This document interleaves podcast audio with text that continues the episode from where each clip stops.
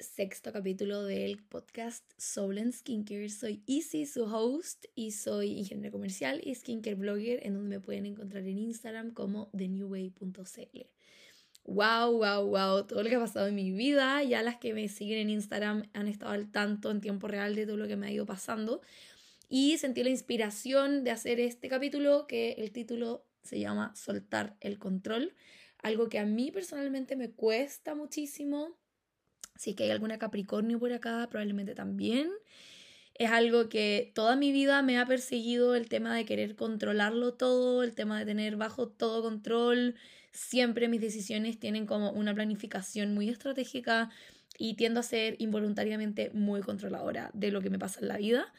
Y siento que el último tiempo he estado trabajando en esto y sentí la inspiración aprovechando de todo el caos dramático que me ha pasado desde que llegué a Salzburg, que es la nueva ciudad donde estoy viviendo, que me vine por mi trabajo, como conté en los capítulos anteriores. Decidí compartirlo con ustedes. Creo que lo más importante del control, yo creo que todas las emociones que son de control o de frustración o de ansiedad o como de pánico a lo que viene, vienen del miedo, que vienen de la emoción del miedo. O sea, todo lo que a mí me da miedo, yo trato de controlarlo, trato de que saber lo que me va a pasar, tratar de predecir, cuando en realidad nadie tiene la bola mágica para saber qué va a pasar. Como que en verdad algo que todos tenemos en común es que nadie sabe lo que va a pasar. Entonces, en el último tiempo de mi vida he estado como acercándome mucho más a lo que me da miedo. O sea, realmente escuché, no me acuerdo a quién, decir como, como mete el miedo a tu cartera y camina con la vida, porque en realidad miedo siempre va a haber, siempre va a existir un miedo, una sensación que quizás no sea como la que nosotros esperamos o que no sabemos lo que tenemos que esperar. Como que a mí me pasa ahora que estoy como en un minuto de mi vida en donde no sé lo que tengo que esperar porque realmente no tengo control de nada. Y el tema de em, el miedo, que es trabajarlo y efectivamente no permitir que nos controle a nosotros, sino que nosotros estar conscientes de que lo tenemos y meterlo a la cartera, como lo escuché, que me dio mucha risa, y seguir caminando, como que en realidad no, no, hay, no hay por qué temerle al miedo. Siento que es una sensación también que todos tenemos y es un indicador de supervivencia. O sea, yo creo que el miedo cuando uno era como animal, probablemente era muy como bueno y positivo porque era como ya, si viene un animal corriendo detrás de ti, como que obviamente está bien que tenga miedo y tenga una adrenalina de querer salir corriendo de ahí porque me voy a morir, pero siento que, no sé, como que siglo XXI ya esas cosas no pasan, como que uno eh, tiene miedo a cosas que son un poco más como irracionales, por así decirlo, o más como subconscientes. Obviamente si es que ustedes tienen miedo de caminar en la noche sola porque alguien las persigue, realmente sientan miedo y corran de ahí, pero este miedo que les hablo es un poco más interno, un poco más profundo, está dentro de nuestra conciencia y siento que es muy positivo agarrarle la mano a ese miedo y ver qué es lo que está detrás de todos esos miedos que se gatillan en querer controlarlo todo. Dicho esto, eh, no sé si, bueno, voy a, eh, voy a recapitular lo que ha pasado de lo que me inspiró a hacer este podcast. Pero llegué a Salzburg en un vuelo en donde todo estaba demasiado bien. Me respetaron como el mejor asiento que había en el avión. Subieron mi maleta con 35 kilos cuando en realidad tienen que pesar 23. Todo estaba como demasiado como flowing, como muy positivamente tuve un vuelo muy largo porque yo tenía la explicación de esto, yo sé que muchas se lo preguntan, en verdad no es broma. Em, la explicación de por qué mi vuelo era tan largo era porque yo tenía ya un vuelo anterior al COVID que estaba pendiente y que quería obviamente aprovecharlo para no perderlo. Y resultaba que la aerolínea con la que yo viajaba, como ya para contar el gossip completo, como ya, ¿qué tiene? Eh, con la que yo viajaba no estaba operando más en Chile y yo necesitaba estar sí o sí antes del 26 de octubre acá en Salzburg, entonces tuve que tomar un vuelo, un city flight, que, mm, bueno, así le digo los vuelos cuando tienen como escalas de entre en medio y hay como escalas que no tienen sentido por la distancia donde uno va.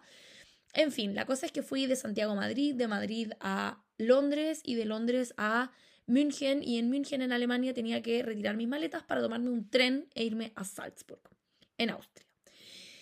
Y resulta que yo me bajo del avión toda entusiasmada, como wow, como ya estoy acá, como tratando de como controlar mi cansancio y, nueva energía al mismo tiempo. y veía que toda la gente se iba, de agarraban sus maletas y se iban y la mía no aparecía hasta que apareció una de las dos maletas que traía abajo del lado del avión y saco mi maleta, que era la que menos fe le tenía, y esperé la otra, esperé la otra, hasta que se paró la cinta y apareció como un señor que me vino a ayudar, o sea, que no estaba en verdad, ni siquiera, no me vino a ayudar en realidad. Vino como a sacar las maletas que quedaron sobre la cinta, que probablemente son personas que perdieron el vuelo o whatever. Y le pregunto como, oye, no llegó mi maleta, como, menos mal, hablo alemán, porque en realidad sin alemán esto sería mucho más tétrico de lo que es. Y le pregunté al señor y él me dijo como, bueno, yo solamente soy responsable acá de subir las maletas a la cinta y bajar las que quedan sobre la cinta para el siguiente vuelo, pero nada, como que, mm, qué pena. Y yo como, me he sentado a llorar. No había nadie en el aeropuerto y dije, ya por último voy a hacer tiempo mientras tenga ganas de llorar, voy a llorar. Y me senté a llorar como una niña chica. Real las lágrimas saltaban como de los ojos hacia afuera y no como por el hecho de que mis cosas o algo así, sino porque es heavy como no tener tus cosas cuando llegáis a un lugar. Me iba a otro país, como que no era que yo vivía ahí, ya mañana la vengo a buscar, no sabía tampoco si es que estaba la maleta, no sé, demasiada incertidumbre. Y en realidad me senté a llorar hasta que apareciera alguien y apareció alguien, un otro caballero que me ayudó a efectivamente ver, a llenar un formulario, eh, levantar la solicitud, la, la, la, la, la, la, y todo lo que uno tiene que hacer para poder justificar que esa maleta es tuya. Y mm, luego me fui llorando como una Magdalena a tomar el tren para irme a Salzburg, ya eran como las 10 de la noche, así que llegué súper tarde a Salzburg. Y llegué a sentarme a llorar, de verdad que era como tanto el cansancio emocional, el, la pena y el mal rato de esto de la maleta, que ahí venía todo mi skincare, o sea, el skincare que tengo ahora eh, es como lo que dije como ya, ok, si me meto en una cueva necesito tener como supervivencia. Nunca pensé que iba a tener que usar este recurso. Pero eh, traje como un, un gel, un tónico, un aceite, que es el aceite de alquimia, que en realidad me lo eché como a la cartera porque fue lo último que guardé. Y lo amo, así que igual eso me pone como feliz, dentro de todo puedo sobrevivir. como si en realidad el skincare fuese como de vida o muerte, de verdad. Es una exageración, soy una persona muy exagerada, para los que me conocen ya lo saben. ya, y eh, llegué y fue como, wow, that shit happens, como, what the fuck life. Estoy aquí como sola en un país en donde no conozco a nadie, en donde solo había estado como por un par de reuniones una vez, como súper rápido, como en, del hotel a la oficina y de la oficina al hotel, o sea, mucho no conocía y había estado una vez de vacaciones también acá, pero también así muy flash como pasando por acá. Es una ciudad muy chiquitita, o sea, bueno, ya no tan chiquitita, no se imaginen como que esto es un pueblo, pero, pero sí es una ciudad bastante pequeña para las ciudades en donde había estado antes. Así que em, fue como, no sé, como esa sensación de como, wow, como realmente no tengo control de nada de lo que está pasando. De hecho, acá no existe como mucho apoyo de gente en los servicios. O sea, por ejemplo, al hotel que llegué, era sin recepción. O sea, tú llegas y hay un te mandan un código por mail como un día antes y tú pones el código, se abre la puerta y luego hay un papel en la siguiente puerta donde dice tu nombre con la pieza que estás asignada y simplemente vas, tomas la llave y entras tus cosas y ahí te quedas y al día siguiente va una persona de 8 a 9 de la mañana a recibir tu documento y cosas así para hacer como un check-in más formal pero en general no hay gente, entonces es un ambiente muy solitario. Yo les hablaba en el capítulo anterior sobre estar sola, pero ya creo que esto es un extremo. o sea, yo creo que también es parte del proceso de estar aquí nueva y de haber recién llegado a un país que no deja de ser, dejando toda mi historia atrás, como todo mi departamento que amo con todo mi corazón, a todas mis amigas, a mis amigos del trabajo también, a mi trabajo también, que me encantaba hacer allá también en Chile. O sea, a pesar de que Chile es un país muy espontáneo, lleno de caos, como que me encanta esa sensación de que puedo tener el control de ese descontrol.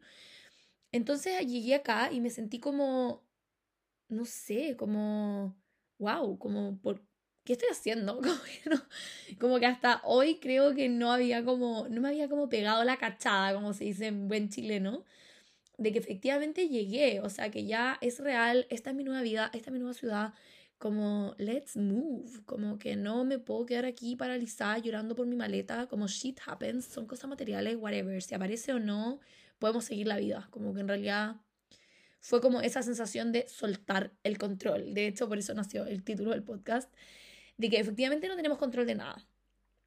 Lo otro es que muchas veces como yo tengo 26 años y en realidad a mis 26 años he tenido la posibilidad o la oportunidad o la suerte o el éxito o qué sé yo, como quieran definirlo, de poder estar en distintos, en distintas vibraciones como en distintos países, por así decirlo, como de una forma más simple, como que eh, como a los 16 estuve en Zurich, en donde ya estuve sola en otro idioma y todavía no hablaba muy bien como alemán, tampoco hablaba suizo, de hecho lo aprendí. Ay, de hecho tengo una noticia, bueno, no sé, todavía no lo voy a contar, voy a esperar un poco para desarrollarlo bien. Y luego me fui a vivir a San Galen en la universidad, luego me fui a París también, en Francia, que es una ciudad maravillosa. Y, mm, y, también estuve un tiempo como haciendo un curso corto en Stanford, en Estados Unidos, en San Francisco. Entonces he tenido como la oportunidad de estar varias veces como de cero en una ciudad, de no conocer a nadie, de tener que comprarme un chip de celular, tener que ir al supermercado, tener que abrir una cuenta en el banco, etc. Entonces siento que todo eso me ha traído como una experiencia en donde natural, de forma natural, se me hace más fácil como asentarme en un lugar y siento que todas estas experiencias, como de perder la maleta, de que llegué y estaba sola, son cosas que se aprenden en la cancha. O sea, como que siento que las cosas, las oportunidades, eh, las buenas cosas al final, como para definirlo de forma general, se aprenden estando en la cancha. O sea, eso nadie te lo puede enseñar en el colegio. No se aprende estando en la banca, se aprende estando, jugando ahí, in the arena.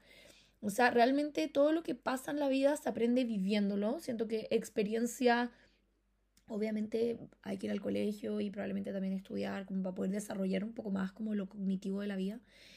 Pero, pero también siento que being in the arena, como les digo, o sea, estando ahí donde las papas queman, se aprende y es algo que nadie te puede traspasar. O sea, todo lo que uno aprende vivenciando o experimentando, nadie te las puede entregar, solo tú. Y siento que esas experiencias vienen y llegan cuando uno suelta el control. Y el control no significa tampoco como ya ahora nos vamos a ir como a viajar por el mundo y no vamos a saber dónde llegamos, ni a dónde vamos, ni nada de eso, sino que hay cosas mínimas en donde uno sabe con el cuerpo que se contrae nuestro cuerpo, en donde efectivamente hay algo que uno quiere controlar y no puede, y es porque realmente uno no puede controlar nada. Y esa sensación, si, yo al menos la veo en mi vida, cada vez que la tengo, trato como de ponerme más alerta de qué está pasando que me está causando esta sensación de que quiero controlar algo y no puedo y por qué lo quiero controlar y qué me está mostrando el ambiente para poder controlarlo o cuál es el objetivo de querer controlarlo. Y siento que eso ayuda un montón como a poder estar alerta también a las señales que va dando la vida de efectivamente todo pasa por algo. Siento que ese speech es como tan ay, no sé, a mí yo lo odiaba en realidad cuando alguien me decía como, ay, todo pasa por algo. Yo como, I don't even care, como no quiero que me esté pasando esto, como no me digas que todo pasa por algo porque no me importa. Eso fue como mi mindset por mucho tiempo y como que mi mindset también de como querer que yo tengo la razón y como lo que yo digo es lo real y nadie más puede como intervenir en esa verdad. Y con el tiempo solté eso, ese pensamiento, esa, no sé, yo lo veía como un pensamiento limitante ya a esta altura para soltar el control y ver qué es lo que me quiere mostrar la vida. Y fue un poco con lo que vi con, con la maleta, o sea, como, ¿qué es lo que me está mostrando la vida? Como tenía el live de Minata al día siguiente que llegaba, quizás no era la fecha que tenía que hacerlo, quizás tenía que primero organizar mi primera maleta en mi pieza, porque en realidad es como un mini hotel, o sea, es como un apart hotel en realidad, pero es muy chiquitito, entonces Quizás también pasó por eso, quizás también pasó porque no tenía que viajar en tren y en metro con dos maletas, tres en realidad, porque tenía más encima una cartera que parecía maleta, básicamente del peso que traía en esa cartera. Y empecé como a soltar eso de que, ay, no llego mi maleta, no llego mi maleta, sino que ve en tu alrededor qué es lo que te está haciendo como, o qué está ahí latente, qué es lo que no estás viendo que sí es positivo y qué es la justificación a que esto está efectivamente pasando por algo. Y em, siento que también los fracasos son como el tema del soltar el control, como que uno tiene mucho miedo a veces al fracaso. Y el tema del fracaso hace unos años, en realidad, mira, yo antes, en realidad, hoy tengo tantas cosas que contar acá. Em, a mí en el colegio me iba muy mal. O sea, realmente como era como el promedio para abajo siempre. Em, mi colegio también era muy exigente, el cual amo. Siento que es la mejor opción que tuvieron mis papás de ponerme en ese colegio. O sea, lo amo realmente. Pondría a mis hijos también ahí, no sé si algún día los tengo. Y era tan exigente y tan competitivo y tan chiquitito que en realidad era muy fácil como no ser, estar en el promedio hacia abajo. O sea, eran cursos como, no sé, de 30, 40 personas, la generación, perdón, dos cursos separados, entonces igual es poca gente. Y como que me daba mucho como, no sé si miedo, pero sí como esta sensación de que ya nunca voy a ser buena. Como uno se pone como etiqueta, en el colegio sobre todo, que es como, ah, ya nunca voy a ser buena. Pero yo siempre sabía en mi super self-esteem, que gracias al universo tengo muy positiva, siempre sabía que tenía como algo especial, algo especial en la forma en la que comunico, algo especial cuando me tocaba hacer presentaciones, o sea, ninguna presentación me fue mal en la vida, ni siquiera en el colegio, ni siquiera en la universidad, como que no sé, hice el speech, de hecho, cuando me salí de la universidad, cuando salí del colegio, cuando hice la graduación, como que fui siempre la persona que hablaba, pero que tenía malas notas. y como que para mí en ese entonces era un fracaso, cuando en realidad, cuando dejas de controlar como el, como, ay, quiero que me vaya mejor, quiero que me vaya mejor, y como tratar de encontrar una estrategia a lo que me lleve efectivamente a que me vaya mejor, entonces este fracaso al final es como un gatillante del éxito, por lo tanto el fracaso también es un éxito. Como que lo empecé a ver así y lo empecé a ver así en todos los aspectos de mi vida. Cuando me fui a ir a San Galen me pasó una vez que yo ahí no hablaba tan bien, hablaba muy bien alemán, pero no hablaba tan bien inglés. Y la verdad es que eh, en Europa en general los estudiantes de universitarios como profesionales, de estudios profesionales, hablan increíblemente bien inglés. Como que en realidad da lo mismo de qué país vienes, como que todos hablan muy, muy bien inglés.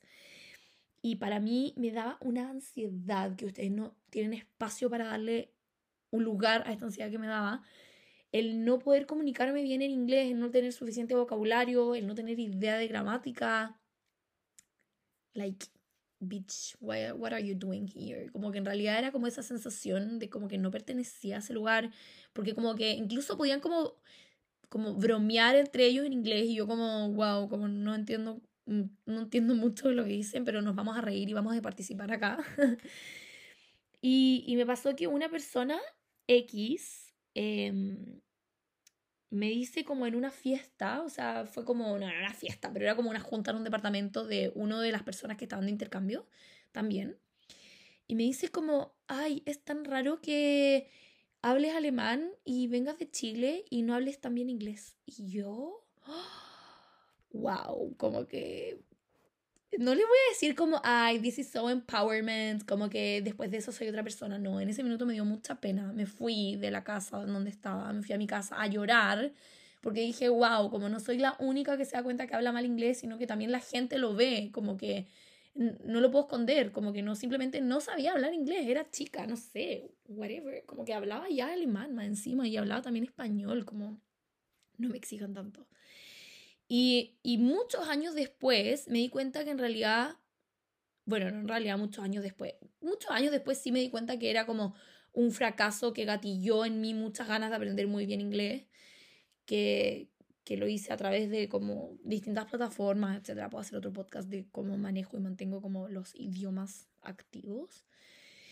Y, mm, y, yo sé que hay muchas personas que no hablan inglés, hay muchas personas que no han salido de Chile, hay muchas personas, o, del país en donde viven en realidad, no simplemente de Chile, pero como yo soy de Chile lo, lo hago como ejemplo. Eh, y uno no se da cuenta que hay otras personas que están mucho más lejos de eso y, y ven como que uno está como en un fracaso. Y, y, yo nunca más le hablé a esa persona. Era una persona X, ni siquiera me acuerdo de su nombre, ni siquiera... Sí me acuerdo como de dónde era, pero no lo voy a decir para mantener acá la, la sospecha. Y, mm, y después del intercambio, como después de 6, 8 meses, no me acuerdo, me lo encontré como en una discoteca, en un bar en realidad. Y le dije como, gracias por haberme dicho eso. Como, por un lado te encuentro una mierda, o sea, como shit of person. Como que eso no se le dice a alguien que está recién aprendiendo. Pero te agradezco, como gracias por haber sido sincero y por haberme sacado de mi comfort zone y por haberme hecho sentir como me sentí y haberme dado cuenta que la gente se da cuenta también de algo que para mí era una inseguridad. Por lo tanto, we are going to embrace the mess. Vamos a abrazar el caos, vamos a abrazar esta sensación de que no somos capaces para efectivamente hacer una estrategia y lograr lo que nosotros esperamos. Y aquí voy con todo esto, que todos los fracasos que llegan a nuestra vida son gatillantes de cambio, son gatillantes de nuevas estrategias, de nuevos pensamientos. Siento que las crisis, y también insisto que el COVID como que es una crisis que nos vino a dejar varias enseñanzas, como sacó lo mejor y lo peor, siento por un lado, pero, pero por lo general siento que trajo más bueno que malo en distintos aspectos como del comportamiento humano. Y mm, esto siento que el, el, tema del fracaso siento que está como muy tabú, como, ah, no, es que no puedes fracasar.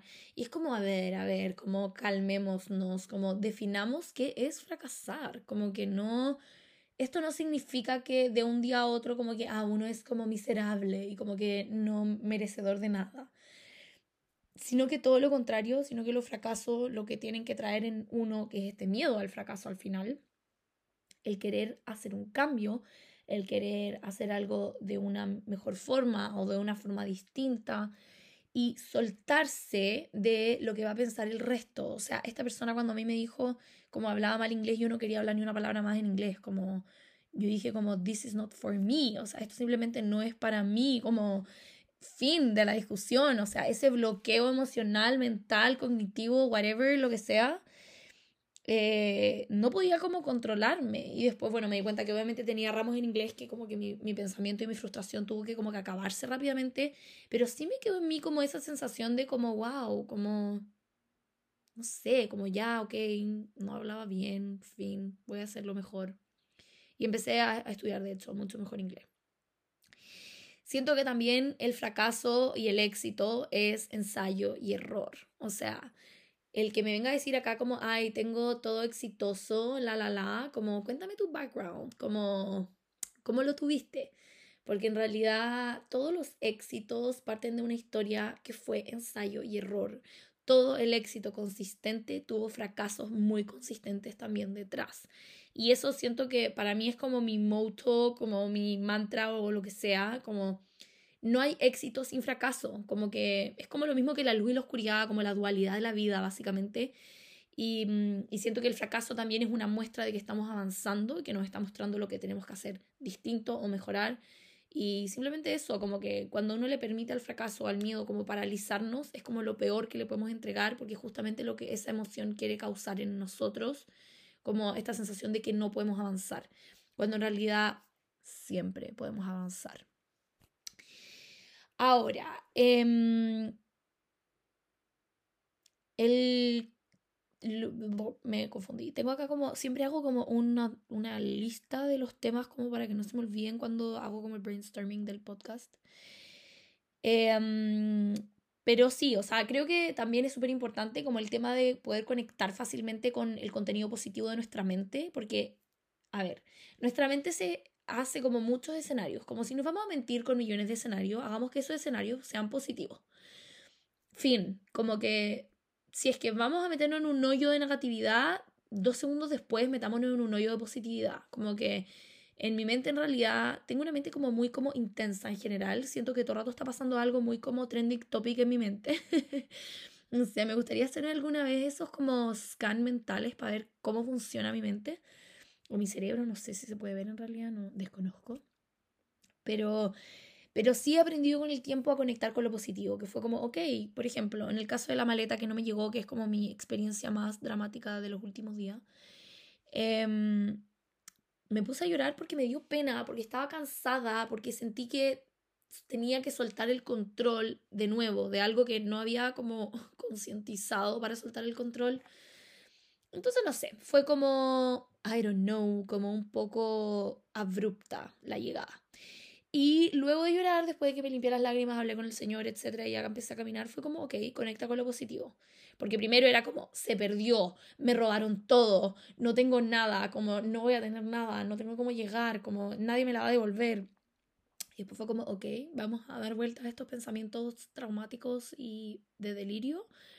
A conectemos y hagamos una lista de lo positivo antes de empezar en una crisis de pánico. Y dije, ok, le voy a contar a mis seguidoras para que por último las entretenga y las ponga como en un suspenso y me acompañen en esta sensación de incertidumbre.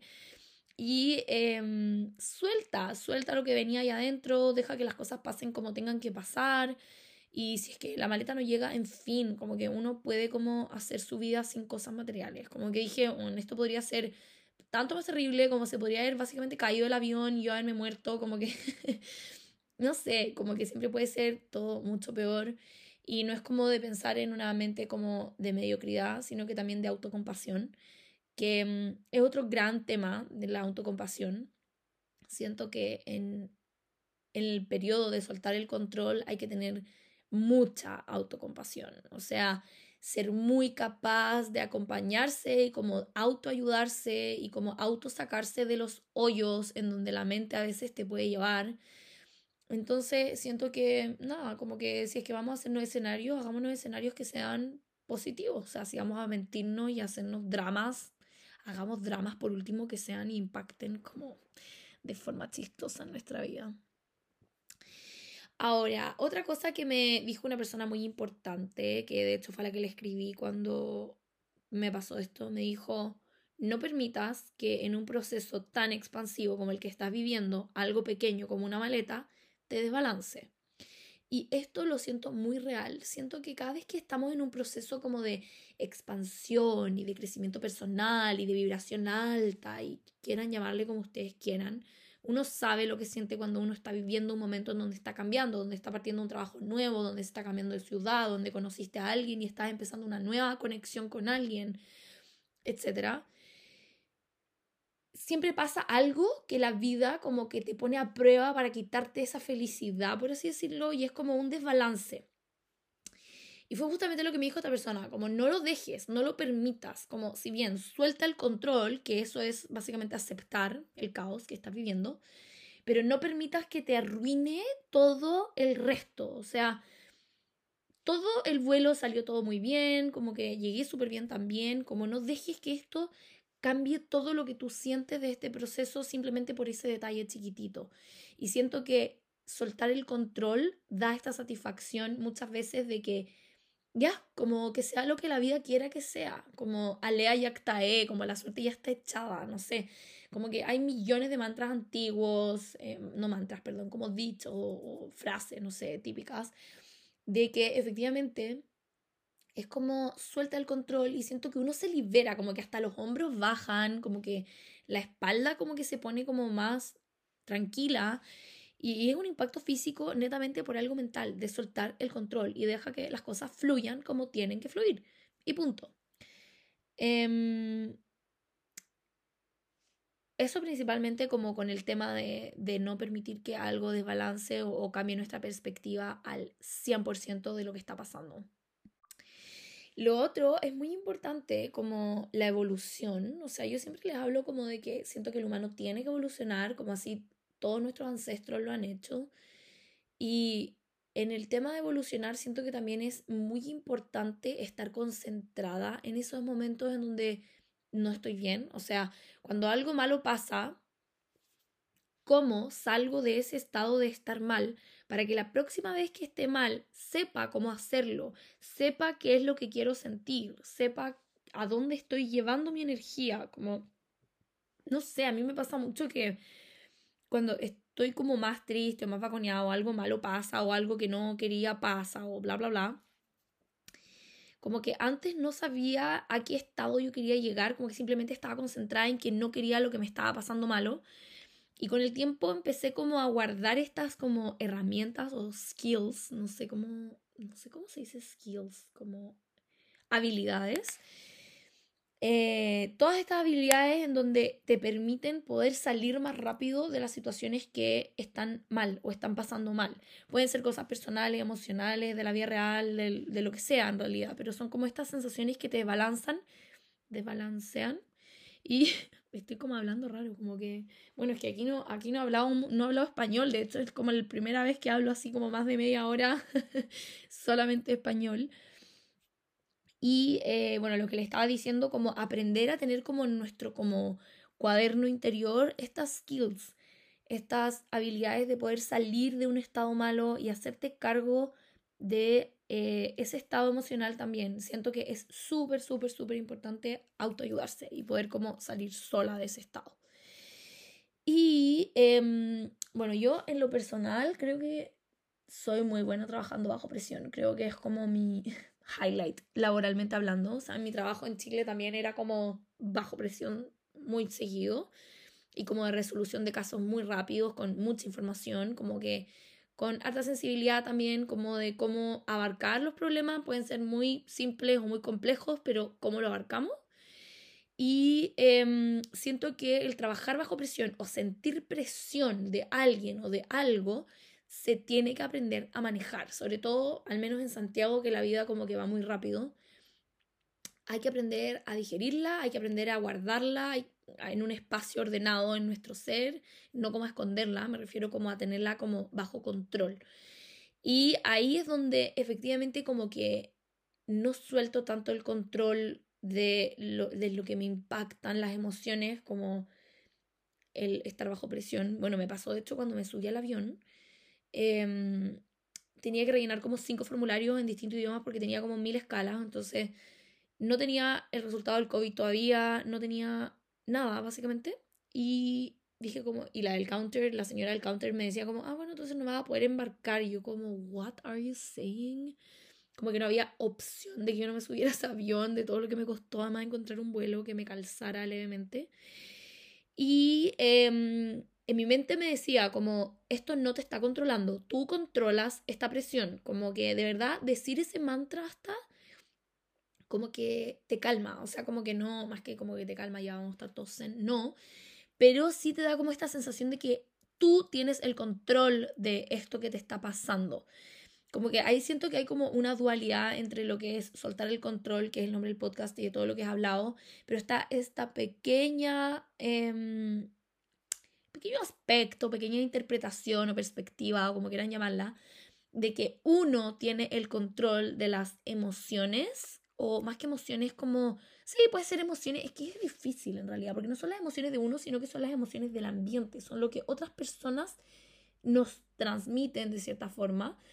Entonces, toda la presión de alguien, por ejemplo, diciéndote que, ah, es que si no lo llenas, eh, no te vas a poder subir al avión, yo obviamente tenía ganas de llorar en ese minuto, dije como, wow, no tengo mi resultado del PCR todavía, como que me lo tenían que entregar supuestamente el día anterior a las 7 de la tarde, no me lo entregaron, ya eran las 9 de la mañana, al día siguiente, la, la, la. Y en mi mente decía, la presión no te controla, tú controlas esta presión. Y como deep breath y haz el formulario y lógralo y todo va a estar bien. Fin, como que decretar, manifestar y todo lo que viene del universo también. Y bueno, si es que no es, no es, pero también hay que a veces tener como un poco más de, de que no todo nos importe nada, sino que efectivamente ponerle un poco de intención a las cosas para que resulten de la forma en la que tenemos pensado. Así que eso, ese es mi capítulo de hoy de soltar el control. Cuéntenme ustedes qué tan controladoras son o controladores ¿En qué aspectos de la vida lo han visto? Yo lo he escuchado mucho en relaciones. Yo en relaciones en realidad tiendo a ser muy saludable. Sí tengo, creo que va a ser un podcast también como de relaciones, más o menos. Pero, pero en general me pasa mucho más con las cosas de la vida, como lo que les estoy contando hoy. Obviamente también hay cosas que son a veces un poco más profundas. Pero siento que el primer paso es reconocerlas, aceptarlas y cómo podemos manejarlas de cierta forma para que nuestra vida sea más amena, sea más tranquila, sea más alineada, más clara, etc.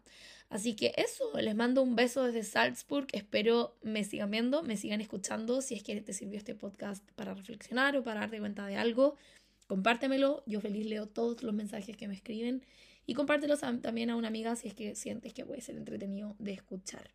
Así que te mando un beso, gracias por esta media hora escuchándome. ¡Mua!